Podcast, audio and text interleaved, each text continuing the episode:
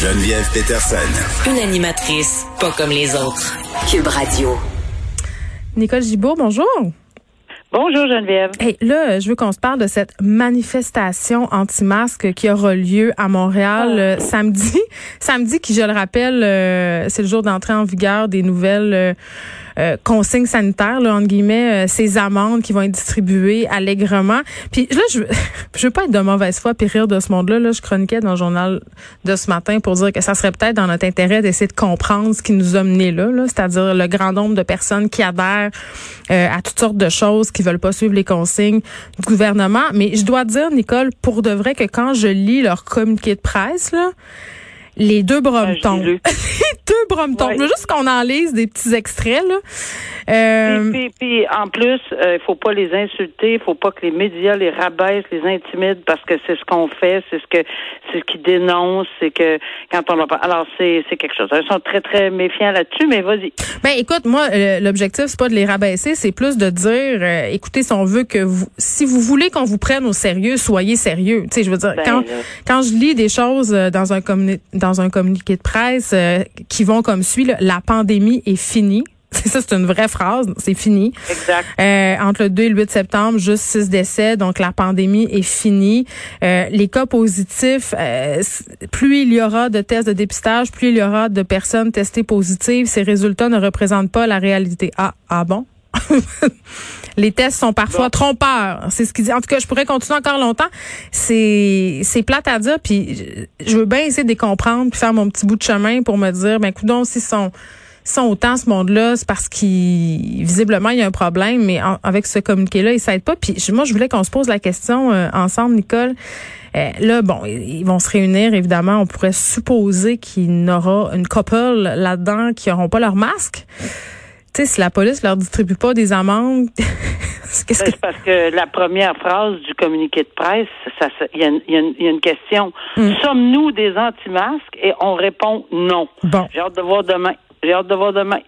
Nous ne sommes des personnes conscientes qui revendiquent la fin de l'état d'urgence, les mesures sanitaires, parce qu'il n'y a pas de pandémie, puis il n'y a pas d'études sérieuses euh, qui démontrent euh, rien, c'est masques, puis rien, puis rien, puis rien, puis rien. Non, puis en ben, plus, euh, le PM vient de dire qu'on n'était pas dans la deuxième vague encore. Là. Fait que ça, ça va encore peut-être venir acheter de l'eau au moulin à cette pensée magique.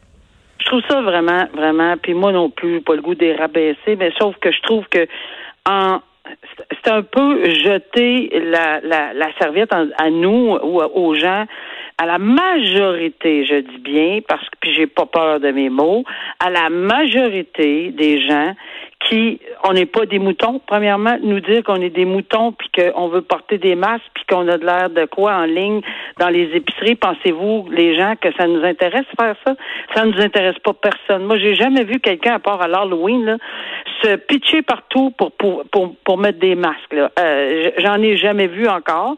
C'est pas plus agréable pour moi, pour d'autres, puis pour ceux qui sont en ligne dans les dans les commerces, puis qui se lavent les mains, puis qui et respectent les consignes.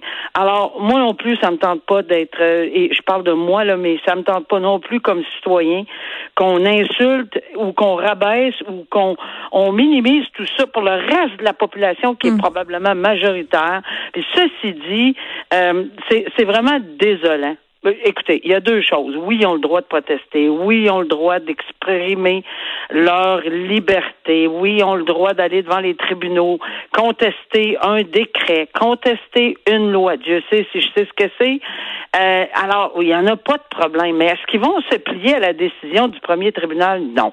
Ils vont aller en appel. Est-ce qu'ils vont se plier au premier, au deuxième? Probablement non. Peu importe. Là, je parle évidemment s'ils échouent. Ils échouent. On dit dans le pire cas, pour eux, s'ils échouent, à la Cour suprême, ils n'y croiront pas non plus. Il n'y a rien qui va passer. C'est drôle quand même, euh, ils se battent contre les institutions, mais ils font appel aux institutions pour défendre leurs Ouais. droits. C'est un petit peu euh, ça. Euh, tu as tout à fait raison. Très, très bonne euh, légation là-dessus. Puis je trouve ça vraiment désolant qu'ils se manifestent dans les rues, ils disent qu'on n'est pas des anti-masques, on va tout avoir des anti-masques, et en plus, on va certainement pas respecter la distanciation, je pense pas, à moins qu'on se promène avec des, des, des espèces de, de nouilles à piscine qui font six pieds, et puis que tout le monde se promène, là, je trouverais ça vraiment sérieux. Pas de masque à six pieds tout le monde. Au moins, il y aurait peut-être, mais c'est même pas là parce qu'ils croient pas. Parce que tu as raison de soulever pourquoi nous manifestons? Deuxième question est claire, je le répète, la pandémie est finie. C'est drôle, j'entends ça, moi, dans un autre pays par quelqu'un d'autre. C'est drôle, là, c'est où ça hein? va finir, euh, ça va finir bientôt, c'est rien qu'une grippe, c'est rien qu'un rhume, les enfants sont pas touchés. c'est encore une fois désolant d'entendre le je, je, me, me, moi, moi. Hmm. Moi, j'ai déjà entendu des gens dire, malheureusement, à un certain âge, c'est de valeur parce qu'ils sont, sont très agréables, les personnes euh, vieillissantes. Là. Je dis, j'ai pas de problème, puis il y en a certaines qui vont dire, ben, regarde, moi, c'est pas grave, il faut que je meure de quelque chose. Mais c'est pas ça, c'est pas le but. Moi, je vais mourir. Moi aussi, je vais mourir de quelque chose.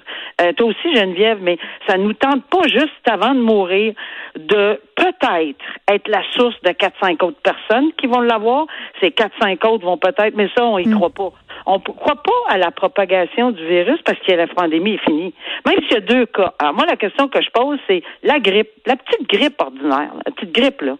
Elle se propage pas. On propage ça non plus, ça n'existe pas. Ça fait que ça vous tente d'aller au métro, quelqu'un euh, éternue sur vos raisins, puis prenez la, la, la, grappe de raisin. Vous allez avoir, a qu'une petite grippe. Sais-tu, euh, j'avais la réflexion juste avant la rentrée scolaire. Euh, parce que sur le communiqué de presse euh, de cette manifestation-là, c'est indiqué Nicole, bienvenue aux familles. Puis tu sais, je me faisais la réflexion, ça doit être tellement lourd à porter en ce moment ah. euh, d'être un enfant d'anti-masque. Parce que imagine comment t'es déchiré, Nicole. Tu sais, chez vous, tu te fais dire toutes sortes de choses, puis quand t'es petit, ce que tes parents disent, c'est vrai, c'est l'absolu, c'est la vérité, et tu contestes pas ça là. Et là, t'arrives à l'école et tu te fais dire une toute autre affaire, tu t'es obligé à porter le masque et tu dois porter ce discours-là, cet antagonisme-là à l'intérieur de toi. C'est vraiment injuste pour ces enfants-là, ce qu'ils doivent porter. Je veux pas faire de l'ironie, là. Je veux pas faire de l'ironie, mais c'est parce que ta prémisse, là, c'est que c'est pas des anti-masques. Lis le communiqué de presse. oui. Ils sont des personnes conscientes. Ils sont libres qui revendiquent libre. Hmm. Et donc, par conséquent, c'est exactement le discours qu'ils tiennent dans leur famille, puis ils ont le droit de tenir le discours qu'ils veulent. On peut pas rentrer dans les familles pour savoir comment ça se passe, comment les discussions. Mais tu as raison, c'est que ça fait une, euh, on, a une barre, tu sais, qui clash, si on me permet l'expression, directement entre les propos qu'ils vont entendre à l'école de leurs amis. C'est vraiment difficile. Ça les isole, ces enfants-là pour des, jeunes enfants d'entendre la famille de son meilleur ou sa meilleure amie avoir des propos complètement différents, puis arriver à la maison, puis sont c'est, ils sont pas mêlés, où ils parlent pas, puis là on se demande pourquoi. Ah, ah, on peut avoir des problèmes. Ben, c'est parce que oui. C'est sûr que dans tous les discours, moi, je vais poser une autre question. Pourquoi on va juste à 100 km à l'heure sur les euh, sur les autoroutes? Je sais pas pourquoi qu'on va juste à 100 km. On devrait pas suivre ça. Ils savent pas Jusqu'à 120, on se fait pas arrêter, Nicole. Non, mais pas juste ça. En Allemagne, il n'y en a pas de limite. Les autres sont corrects. Alors pourquoi qu'on fait ça? Pourquoi? Pourquoi qu'il y a des ceintures de sécurité, on les impose? Pourquoi il faut mettre des stops? Pourquoi il faut arrêter derrière les autobus scolaires en C'est la gestion du risque. C'est la gestion du risque. Puis j'ai ah, envie de te dire, en Allemagne, euh, les accidents sont davantage mortels qu'ici, statistiquement. Regarde, il euh, y en a qui disent ben si t'as un accident, c'est peut-être mieux d'y rester que, que, de rester. Mais c'est, c'est, il va toujours avoir un argument à l'argument de l'argument de l'argument. Mais moi, je sais une chose, j'arrête en arrière des autobus scolaires, en avant ou en arrière, puis c'est, c'est je, je, gère le risque si jamais, puis même, mais s'il y en avait qui s'échappaient là, un petit enfant là, ben gars, je suis bien mieux d'être arrêté, puis c'est oui, ça brime ma liberté, puis je suis pressé d'aller au métro puis mettre mon masque. bon, ceci étant dit, passons, euh, j'ai envie de dire, euh, quelle gang de champions, hein? Deux hommes euh, dans la vingtaine qui ont fait littéralement, Nicole, une virée incendiaire près de la frontière canado-américaine en Montérégie. C'est quand même assez capoté, cette histoire-là. ces deux gars-là ont allumé six incendies six incendies, Nicole, dans la même nuit. Ils ont brûlé des granges, un entrepôt, une cabane à sucre. Et ce qui est le plus ironique et, et j'allais dire effronté dans cette histoire-là, c'est qu'ils ont offert leur aide aux pompiers, comme pour les aider Ben, à éteindre le feu. Tu sais. Je pense que si on fait des statistiques, là, on, euh, je- puis je l'ai déjà entendu ça. Souvent, souvent, les pyromanes, ben c'est un pyromane d'occasion, on va dire, mais six Oui. fois, six fois d'occasion là. Mais les pyromanes là, aiment bien être dans la foule, autour, vont même prêter assistance, etc. pour voir leur œuvre. C'est quelque chose d'enflammer euh, des bâtiments puis de voir les flammes, C'est quoi? etc. C'est pas un feu d'artifice, là, mais en tout cas, regarde, pour eux autres, là, c'est quelque chose de. Ici, par exemple, c'est très arrosé d'alcool. Très, Oui, très, très oui. arrosé d'alcool. C'est des jeunes, et, et, et, et on le dit, là, écervelés. Euh, gaffes qui vont se faire euh, remettre euh, dans le visage le restant de leur jour parce qu'ils ont détruit des choses, vraiment détruit des choses. Je voyais les photos des gens qui ont, tu sais, le travail d'une vie, là, Nicole, on n'y est pas, là. Non, c'est pas. c'est- tellement, mais tellement écervelé d'avoir agi de cette façon-là. Puis ce qui est intéressant ici, c'est que évidemment la la, la la, personne qui a pris le, le c'est-à-dire la juge ou le juge qui prend cette cause a dit ben un instant là, euh, on va vous me suggérer tant là, mais c'est pas nécessairement ça avec euh, avec lequel on va finir là. Euh, Il y, a, y a des limites là. Moi, je vais euh, je veux réfléchir. C'est pas la première fois. On s'en parle là de plus en plus. Là, il y a des que- il y a des questionnements là-dessus. Fait que on verra quelle sera la décision là. Mais euh, on, je pense que en partant, on voit que tout de suite il y a eu une réaction de- du tribunal en disant un instant, là, je veux qu'on m'explique là euh, pourquoi on me demande euh, une peine, on suggère une peine de deux ans de prison. Euh, ça, je trouve ça toujours intéressant. De plus en plus, c'est drôle. À chaque semaine, là, on voit que il y a une escalade là dans les jeux. Pas une escalade, c'est pas vrai. Ben, il y a une prise de conscience. Il y a quelque chose qui se une passe. prise de conscience, c'est exactement le mot que je cherchais. Une prise de conscience que là, là, c'est sérieux. Là. Même si on avait beaucoup de jurisprudence, on va continuer à su- suivre les principes de droit, ça, j'en suis convaincu. J'ai même pas de doute. Mais je pense qu'on est, on, est conscient, bien conscient. C'est ça l'affaire. Tu sais quoi, euh, Nicole, tu parlais des pyromanes puis du fait que euh, parfois euh, certains restent sur les lieux pour regarder. puis tu sais, il y a- la littérature aussi qui lie la pyromanie euh, à une déviance sexuelle. Puis tu sais, euh, pour la petite anecdote, mon père est expert en sinistre. C'est ça qu'il fait, c'est ça sa job. Et dans les années 80, au Saguenay, il y avait une vague d'incendie. euh, ça brûlait dans le coin de Jonquière, d'Arvida, euh, allègrement. Et c'est comment ils l'ont attrapé, la personne euh, qui s'adonnait à mettre le feu? Non? en écoutant euh, les reportages au téléjournal. Les journalistes allaient sur les lieux des incendies pour faire des entrevues et Ah, euh, puis il voyait toujours une personne ils ont, présente. oui, ils ont remarqué qu'il y Ah. avait un homme qui était toujours présent, donc c'est comme ça euh, qu'il l'avait Ah oui, attrapé. souvent. Bon, Alors, ouais, ça c'est vrai, la petite vrai. anecdote. Ok, euh, on termine avec euh, cette famille de Granby d'origine syrienne euh, qui ont été accusés de menaces de mort. Ils voulaient marier de force une femme de leur entourage. Euh, Puis là, ben le juge leur a dit non, ça marchera pas de même. Non seulement vous aurez Oui, plus le droit de l'approcher, mais le- vous allez devoir vous plier aux valeurs canadiennes, euh, comme une espèce de déprogrammation. Ah, c'est quelque chose. Ça. Je trouve ça super intéressant. Bravo, encore une fois.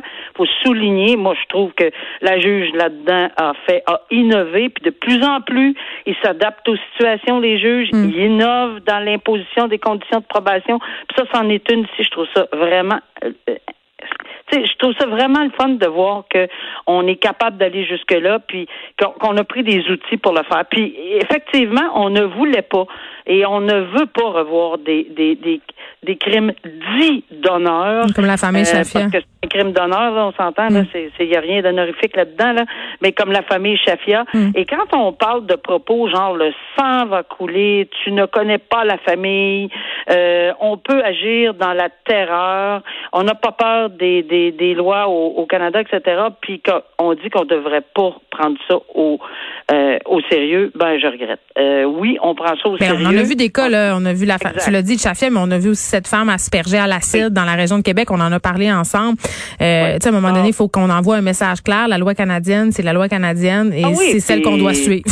Tel qu'on doit suivre, puis avec euh, comme inno, tu sais, c'est très très bon. Euh, on a donné une ordonnance de probation à ces gens-là, puis entre autres, c'est une des conditions, c'est de suivre, euh, de se soumettre à un suivi visant l'intégration communautaire, ainsi que leur apprentissage et leur respect des valeurs canadiennes. Ben oui, on est en terre canadienne depuis 2016 et on avait encore ces propos-là et c'est très malheureux. Donc, c'est un agent de probation, un ou une, là, euh, qui va faire, qui va décider de la forme que va prendre cet enseignement-là. Puis en bout de ligne, en bout de ligne, il va, il va les, il va leur dire à ces gens-là, vous devez vous présenter à tel jour, telle date, telle heure pour faire telle chose, probablement demander une attestation hmm. écrite de votre présence, que vous êtes arrivé à telle heure puis que vous avez fini, vous signez en, rentrant et en sortant, là. Et, et ceci dit, si vous le faites pas, ben, L'agent de probation pourra évidemment s'adresser au tribunal ou faire une, loger une, plainte à cet effet-là. Et ils sont susceptibles d'avoir une autre infraction criminelle qui s'appelle un bris de probation. Fait que là, ils font face à la justice encore. Un casier judiciaire, etc. Là, ce qu'ici, on a compris, la juge a été bien correcte là-dessus, a dit, écoutez, vous avez fait du temps de prison, vous avez fait ci, vous avez fait ça, j'accepte votre plaidoyer de culpabilité, mais trois ans de probation avec euh, des valeurs, euh, avec euh, un suivi serré. puis il est interdit, alors interdit de faire des mariages arrangés. Voilà. c'est la moindre des choses. il faut que ça soit dissuasif. Nicole Gibault, bon week-end. On se reparle lundi. Bon week-end. Au revoir.